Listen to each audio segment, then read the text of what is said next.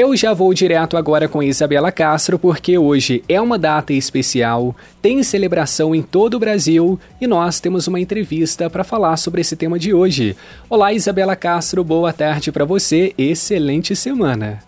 Ótima tarde para você também, Léo. Excelente semana para você, para os nossos amigos ouvintes. E você começou falando no nosso Infoco que hoje é uma data especial, especialíssima, né, Léo? O Programa Nacional de Imunização do Brasil, gente, o PNI, o PNI celebra nessa segunda, dia 18 de setembro, 50 anos. Considerado um dos sistemas de vacinação mais completos do mundo, é reconhecido pela Organização Pan-Americana da Saúde como referência internacional. E é exatamente sobre isso que vamos conversar agora ao vivo com a deputada federal Ana Pimentel do PT, que é inclusive integrante da Frente Parlamentar da Vacina.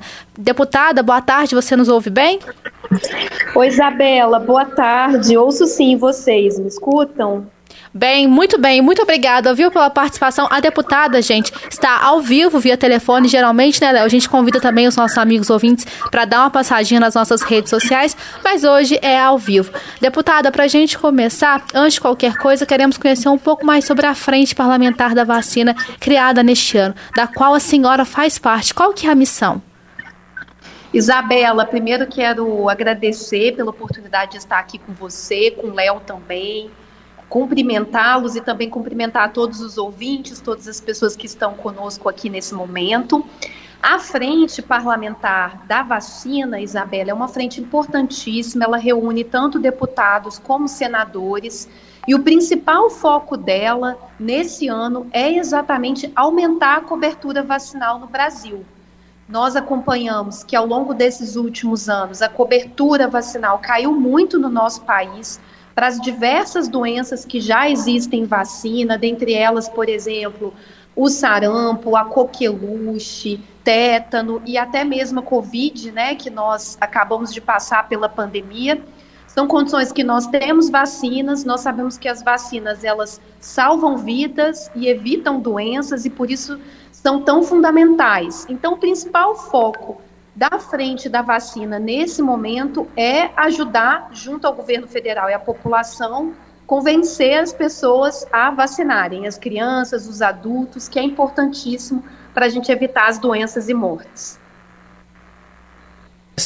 Perfeito, agora são 2 horas e 18 minutos. E deputada Ana, quais foram os resultados obtidos nesses primeiros meses de atuação? Gostaria que a senhora fizesse um balanço para nós. Léo, é, esses últimos meses têm sido meses que a gente tem debatido tanto essa conscientização da vacina com a população, e aí vale a gente destacar a importância de trazer de novo o símbolo do Zé Gotinha como símbolo de acolhimento, também de conscientização da população. Foi fundamental o Zé Gotinha em momentos importantes é, do, da história recente do país, né? Então, recuperar essa memória é muito importante. Um outro aspecto que foi fundamental foi o, o Ministério, uma atuação da frente junto ao Ministério da Saúde para recuperar os estoques de vacinas. Eu fui secretária de saúde né, em 2021 e uma das coisas que a gente lidava constantemente era com a falta de vacinas. E aí eu não estou falando da falta da vacina da Covid, que nesse caso tinha realmente uma distribuição a partir da chegada das vacinas no país, mas estou falando das outras vacinas, como por exemplo a vacina de pólio, contra pólio, que vivia faltando nos municípios. Então, lidar também com o estoque das vacinas foi uma atuação importante da frente da vacina nesses primeiros meses. E hoje, deputada, é uma data especial, né? O nosso Programa Nacional de Imunizações completa 50 anos. Na visão da senhora, qual é o impacto dessa data e do programa para a nossa sociedade como um todo? Isabela, eu sempre digo que a história do Programa Nacional de Imunização é uma história muito forte porque ela passou por vários períodos da história do Brasil. É, foi um programa iniciado durante a ditadura militar, acho que é importante os ouvintes saberem, passou por governos de esquerda, governos de direita. Então essa data, ela é muito importante, simbólica, porque ela mostra que o nosso programa é muito sólido, que ele passou por diversas ideologias e se manteve presente e ativo. Então, é uma história de vitória e de conquistas. Nós sabemos que nos últimos anos, infelizmente, tivemos um percalço de lidar com um presidente da República que negava a vacinação, mas também quero destacar que isso foi atípico na história do Brasil. E, eu, e foi muito atípico, foi um único presidente que teve esse papel. Então, espero que, inclusive, essa história fique no nosso passado para registro e que a grande história do Programa Nacional de Imunização, que é essa que passou por várias ideologias e que foi uma referência internacional, possa ser agora e para o futuro a continuidade da história do PNI. E quando a gente faz um balanço também da história e do nosso Programa Nacional de Imunizações, o deputado, a gente percebe que muitos desafios foram enfrentados né, para a gente alcançar essa consolidação do programa em todo o Brasil. E ainda existem outros a serem superados. Então eu gostaria de saber, na sua opinião, se tem algum ponto de melhoria ou quais são os principais desafios para o PNI hoje. Léo, isso que você falou é importantíssimo. Desde a origem do Programa Nacional de Imunização, que está fazendo hoje, como vocês muito bem disseram, 50 anos, a gente tinha um sistema de saúde muito fragmentado, a gente ainda não tinha um SUS quando surgiu o PNI, né? Depois a gente passou pelo surgimento do SUS, criação de várias unidades básicas de saúde, que são os nossos postos de saúde, que são lugares fundamentais para a aplicação das vacinas. A gente aumentou muito a rede do SUS. Então, foi uma história que foi crescendo aos poucos, mas como você também muito bem colocou, é uma história que ainda tem muitos desafios. Nós sabemos que uma parte, por exemplo, dos desafios é aumentar o número de profissionais que trabalham dentro do SUS.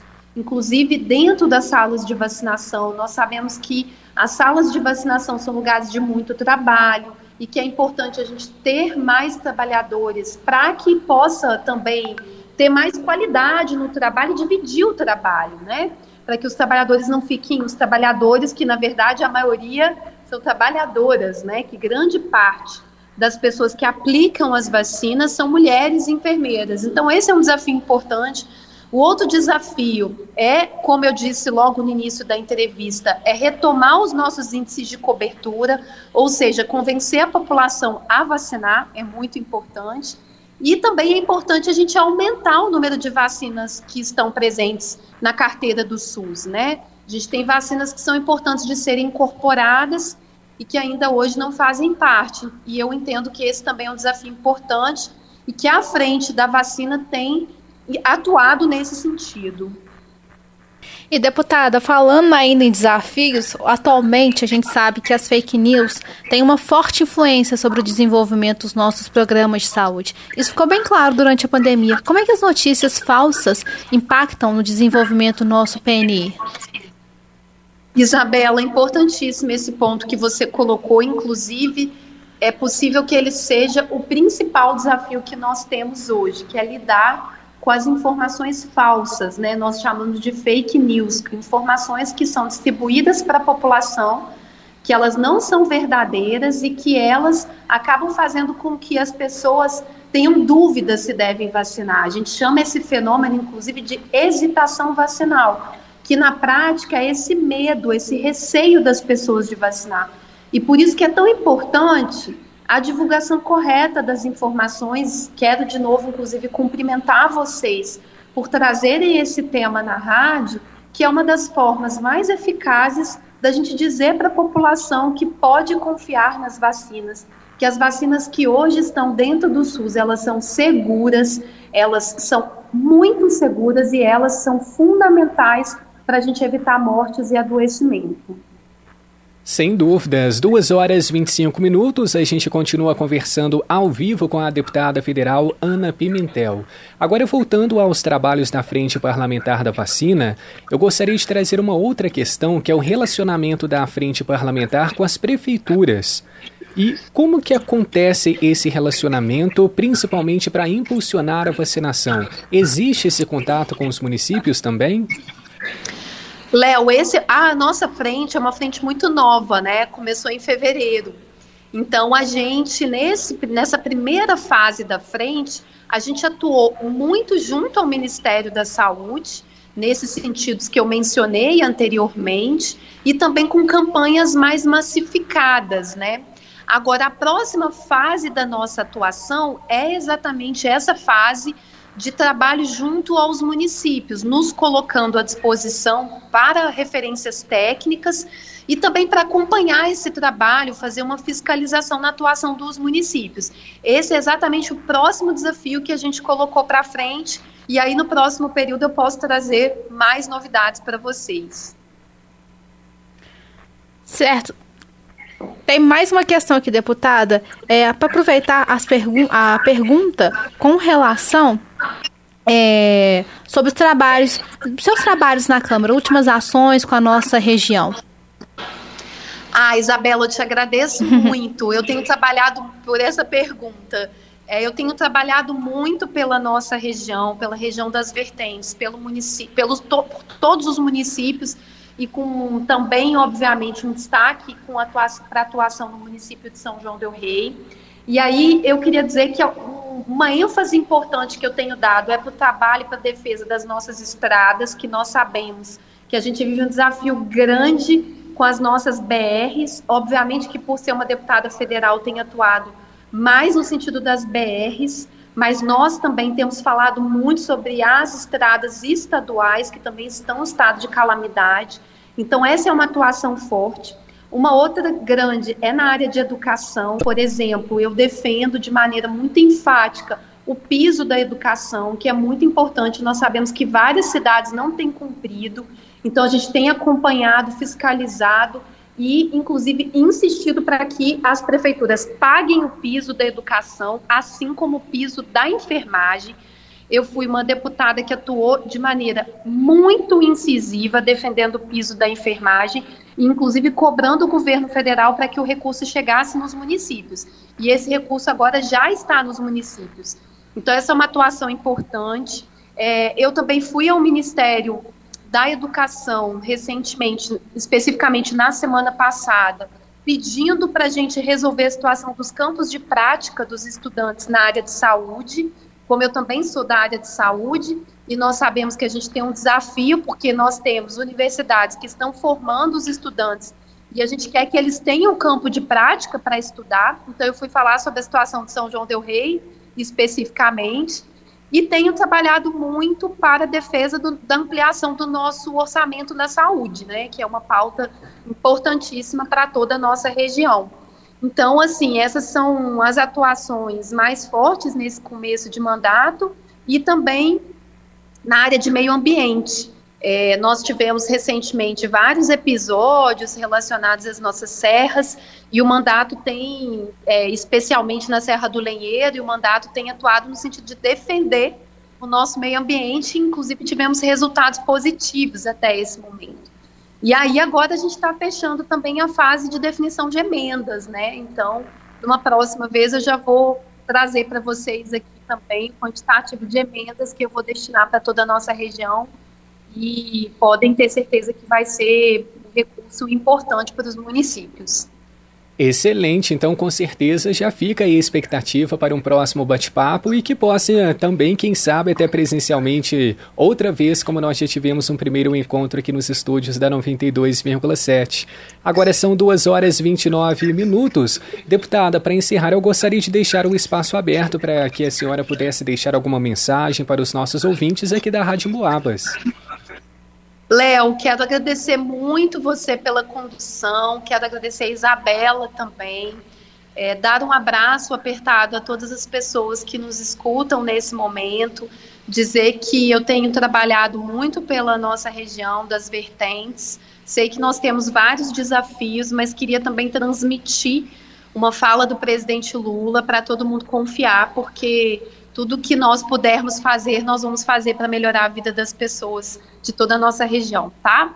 Um abraço bem apertado para vocês. Mais uma vez, muito obrigada. E espero mesmo que a gente se encontre pessoalmente em breve. Maravilha, 2 horas e 30 minutos. Um abraço e até uma próxima. Um abraço, pessoal. Um beijo. Até mais.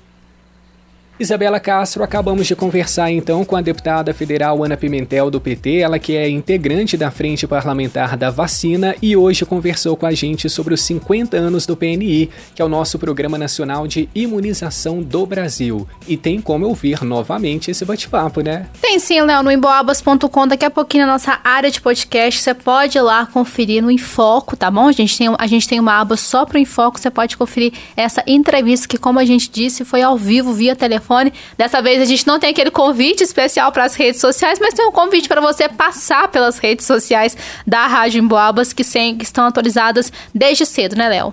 Excelente, está combinado então a Isabela Castro. Em breve fica aí disponível para o pessoal de casa em versão podcast. Então esse foi o nosso Em Foco, está conferido.